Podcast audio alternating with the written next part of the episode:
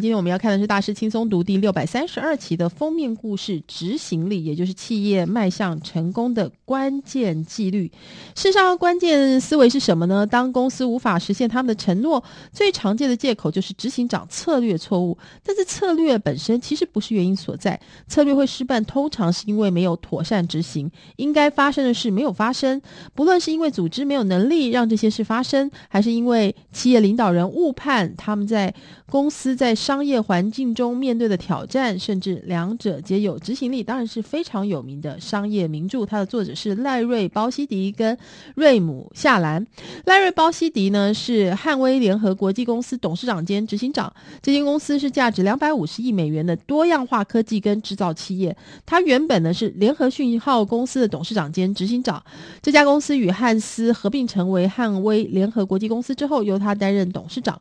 联合讯号公司在他领导下，每股盈余连续三十一季超过百分之十三。而加入联合讯号公司之前，他在 GM 通用电器待了四十二年，坐上了副董事长兼执行官的位置。而瑞姆夏兰这一位演说家、顾问、作家以及策略专家，成长于印度，从小帮忙家里经营鞋店，因此打下了经商的基础。之后进入哈佛商学院就读，取得商管硕士与博士学位，而且曾经在哈佛跟西北大学任教多年。目前担任很多家企业董事会跟高阶管理团队的顾问。所以，我们来看这本大名鼎鼎的名著《执行力》。事实上呢，执行力代表一间公司的承诺以及实际达成结果之间的落差。惯于发挥执行力的公司，比起无法满足消费者期待的那些公司，会赢得更多可观的市场价值。拥有执行力，往往带来庞大的利润，而且善于执行的公司比较健全，在回应市场快速变化下呢，也比较具有优势。执行力的重要性是什么？执行力就概念层面来说是非常。直接明显的，它就是企业承诺与企业成就之间的差距，交付成果与发挥执行力的能力，是否能在市场上拥有雄厚竞争优势的基础。就定义上呢，执行力就是你最后实际做到什么，而不是你承诺未来要做什么。拥有一套庞大的商业策略很有帮助，但是最终最重要的是哪些策略能够真正落实。对任何企业体而说，执行力就是真正的考验。要了解执行力，你必须要了解以下三点：一、执行力不只是战术，而是独特的商业纪律，因此执行力是商业策略不可或缺的部分；二、执行力必须一直是企业领导人的主要考量跟焦点。第三，要成功就必须将执行力放在公司文化的核心位置。总之，除非组织里面有对的人在对的时间聚焦关键的细节，否则执行力是不会发生的。这样的精心安排是每一位企业领导人要致力达成的首要任务。执行力呢，其实有三大基石。基石一是了解执行力的领导人，这些领导人会呢亲身体验他们的企业运作，坚持务实，即使这让人不舒服，聚焦在所有人都能够了解的一些明确的优先事项上，追踪任务进度，奖励做事的人，而不是那些说将来会做事的人，指导员工，让他们在必要之处可以有所进步，拥有真正的。情绪韧性，所谓情绪韧性呢，是诚实面对自我的能力，能够接受不同的观点，而且有足够自信，坦然处理现况，而不是你希望事情怎样就怎样。另外，第二基石是聚焦执行力的公司文化。我们要特别记住，人们通常不是想着想着就有了新的行动方式，更常见的是从行动产生新的思维方式。换句话说，当人们改变他们的信念而非价值观，才会出现新的行动准则。绩效与奖励之间的连结越强烈透明，成效就越好。其实公司奖励什么，组织人员就会明白公司最重视什么。创造持续的对话，或者说社会软体过程中，让现实状况浮上台面，教导人们如何思考，最终圆满的解决问题，以及尽一切可能鼓励健全的对话、坦诚公开且非正式的内部讨论，通常更快发现问题，也更能够有创意的开发解决方案。设立正确的模范，为了打造执行力文化，领导人其实要带头以身作则。基石三是知人善任。任何长期维持成功的企业中，如果你深入探究，就会发现这些企业之所以能够发挥执行力，就是因为拥有以正确技巧进行重要工作的优秀人员。有能力的企业领导人会花费百分之四十左右的时间跟精力在找寻、训练、指导他们的人才。除非企业领导人准备好投入这样的时间跟精力，否则组织的执行力一定会受阻。一个好的领导人寻找新人才会提下以下的问题：这个人把事情做好的能力如何？这个人有没有成功的决心？他们有没有足够的经验可以发展不错的商业直觉？他们会不会激励同事？他们在真正艰难的问题上能不能够果断？他们会放心借由别人帮忙完成工作吗？他们会不会追踪自己被指派的任务进度？他们的人生充满各种类型的成就跟攻击吗？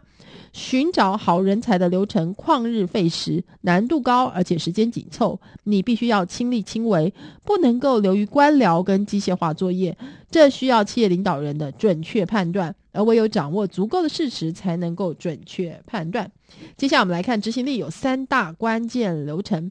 第一个叫做人员流程，如果没有正确的人员流程，你的企业永远没有办法发挥全部的潜力。就算你拥有高超的策略跟强大的营运能力也没有用。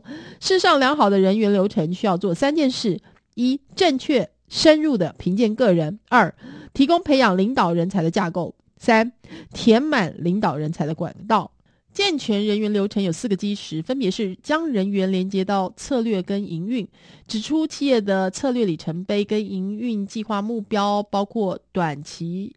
两年、中期、未来两到五年、长期五年以后，事实上，人员流程的挑战在于确保每一个时辰都有充足的合适人才，足以达成哪些策略里程碑，以及完成哪些目标。第二是发展领导人才管道，评估现有员工的领导潜力，发展接班计划。为深厚潜力的人员规划训练课程，以及招募额外的领导人才，还有评估流动风险，人员会不会跳槽？接下来三，决定该如何处置绩效不佳的人员，是调到更适合他们技能的不同工作，还是让他们走？两种做法是各有优缺点。以及四，建立人资跟企业成就之间的连结，在以执行力为导向的公司文化中，人资策略跟营运之间会形成强烈的连结。本质上来说，人资会成为问题解决者，而关键流程二是是策略流程。任何企业策略的基本目标都很简单，包括赢得顾客对你的喜爱，胜过所有其他的替代方案。为企业建立永续的竞争优势，以及为股东创造利润。以下九个特定问题答案合起来就是任何策略的本质：一、外部环境正在发生什么事？你有多了解你现有的顾客跟目前的市场？让企业成长的最佳方法是什么？而且可能会冒出什么阻碍？谁是竞争对手？策略是不是可行？执行这项计划会有什么关键里程碑？长期跟短期需求有没有达到适当的平衡？当前企业面对的重要议题是什么？以及企业永续生财之道究竟是什么？一项健全的策略会详细说明企业生财之道的明确方向，而且提供现在与未来合理的报酬。接下来看关键流程三是营运流程。营运流程呢，是把长期的产出拆分到会在来年完成的短期目标之中，而营运流程看重的是应该发生的事情如何实现。进行营运计划制定会议的步骤如下：让每个人先读点什么资料，例如营运计划假设的草案，召集各个事业单位的领导人以及其下属，包含产销跟行政部门，先让各个功能单位提出以他们达成目标所拟的行动计划。质疑他们提出的假设，以测试假设的有效性。如果有必要的话，提出更好的假设。讨论每一项行动计划对其他单位提出的行动计划会有怎样的影响。有一个小时的时间，让每一个团体分开，各自讨论内部所有构想，探讨什么才可行。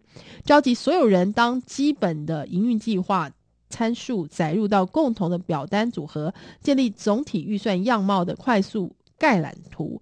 一旦对预算跟营运计划的基本内容有了共识，大家就可以各自回到办公室，加入详细的内容。接着，企业领导人应该要寄出备忘录给各个单位领导人，列出大家同意的细节以及必要的后续步骤。所以呢，《执行力》这本书非常的有名，它也非常的实用。以上就是今天的每周一书，希望你会喜欢。我们下周同一时间空中再会喽。